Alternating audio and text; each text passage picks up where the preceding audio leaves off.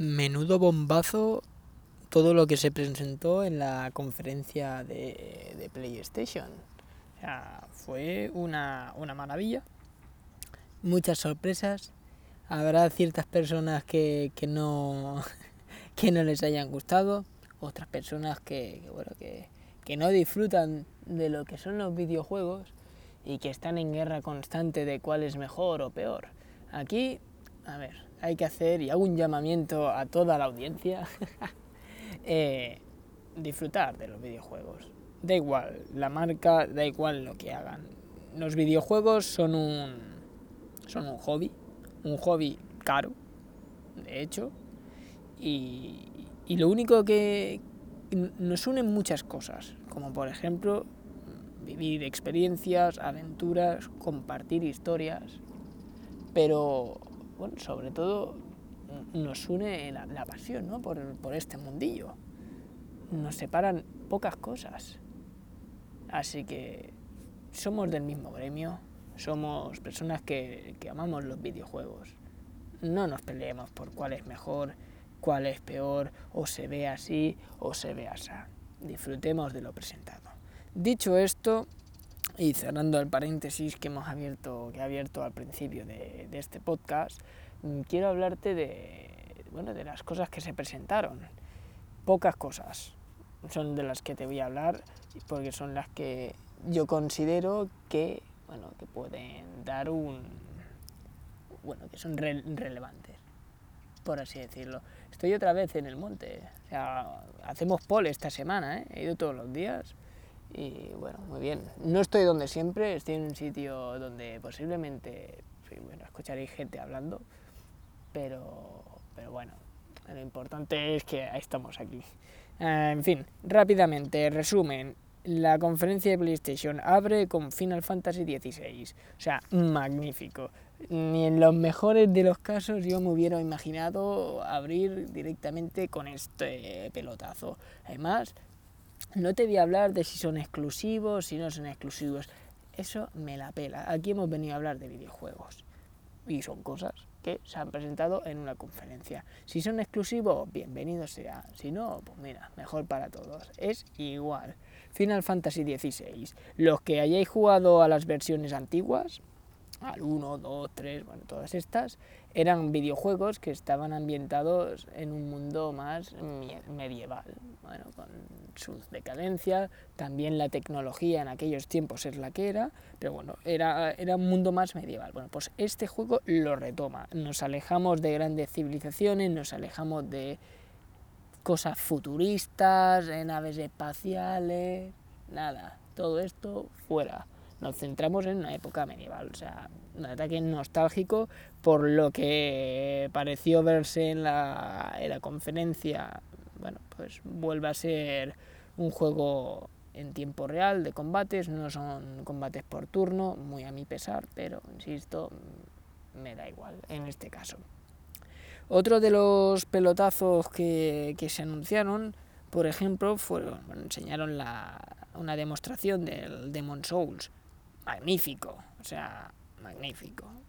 Nada más que decir, encima viene el lanzamiento, o sea, eso es eh, lo mejor, porque es la opción que yo cogeré, la, la PlayStation, luego tal de, de precios, pero bueno, es la opción que cogeré, ¿no? Play 5, la de con disco y, y este Demon Souls que tiene una pinta espectacular.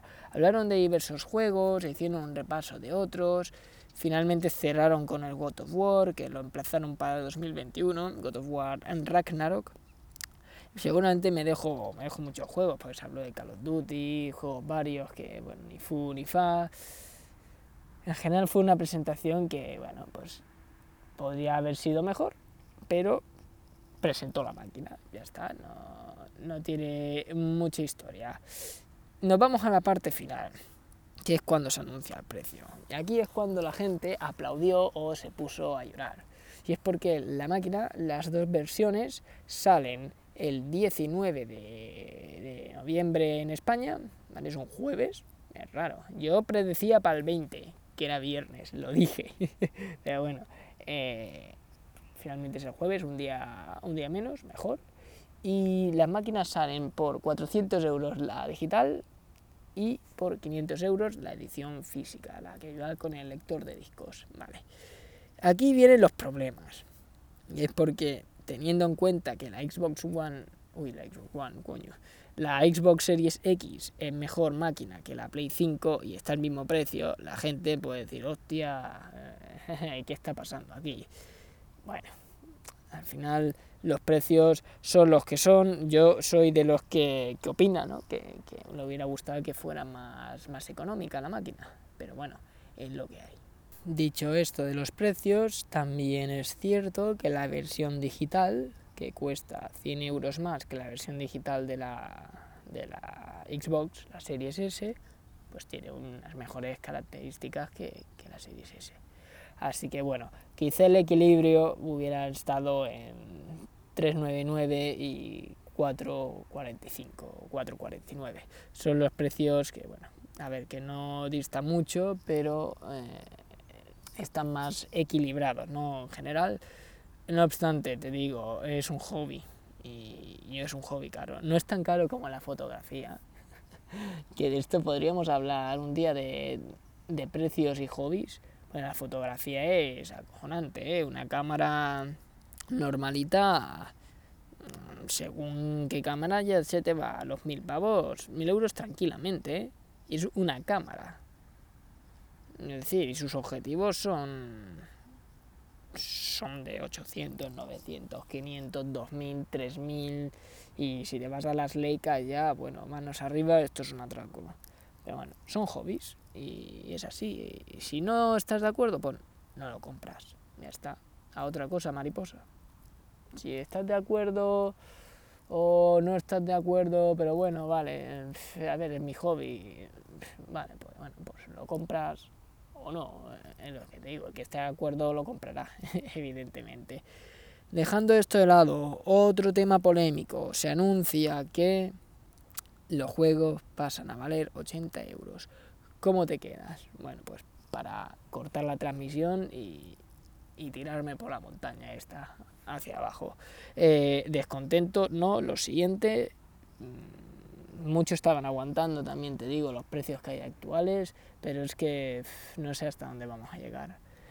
Eh, 80 euros por un juego ya roza lo absurdo, sí, sí, sí, te vas a comprar una máquina, eh, si la gente se va a comprar la máquina con el Demon Soul, seguramente te vas a gastar 580 pavos. Esto, tenlo claro, ¿vale? Yo me voy a gastar 580 pavos. Voy a gastar porque me gusta, ¿vale? Y, y, lo voy a pagar con ganas porque es un juego que, que le voy a echar muchas horas. Pero eso no justifica el precio tan elevado que tiene. Porque si bien es cierto eh, cuanto más avanza la tecnología, más difícil es hacer videojuegos y por ende, pues más personas trabajando que hay que pagar. También es cierto que en estas épocas que corren no es un buen momento, ¿vale? Eh, veremos cómo avanza la cosa, pero ya empieza a rozar en los límites, ya los rozó hace tiempo, esto lo supera y esto va a incitar a mucha gente a, bueno, a, lo que estaban acostumbrados hace 15, 20 años, que era tener su tarrinita de videojuegos pirata. Eh, no estoy a favor de eso, evidentemente, pero sí que va a incitar a las personas a hacerlo. Esto es un podcast explícito, con lo cual no, no va a pasar nada por decirlo. Eh, somos libres de opinar y es así. Eh, la piratería, pues posiblemente eh, volverá, ¿no? en su auge, al menos en PlayStation. Y Xbox lo tiene bastante mejor, porque ellos tienen su modelo, un modelo por el que lo han apostado todo, que es el Game Pass, y simplemente vas a tener que pagar tus 10 euros o los que sean al mes, y fin, se acabó la historia, y tienes 500.000 juegos para jugar, y juegos buenos, juegos titulones. O sea, no te estoy hablando de un Tetris, ¿eh? te estoy hablando de todo lo que salga y lo que ha salido.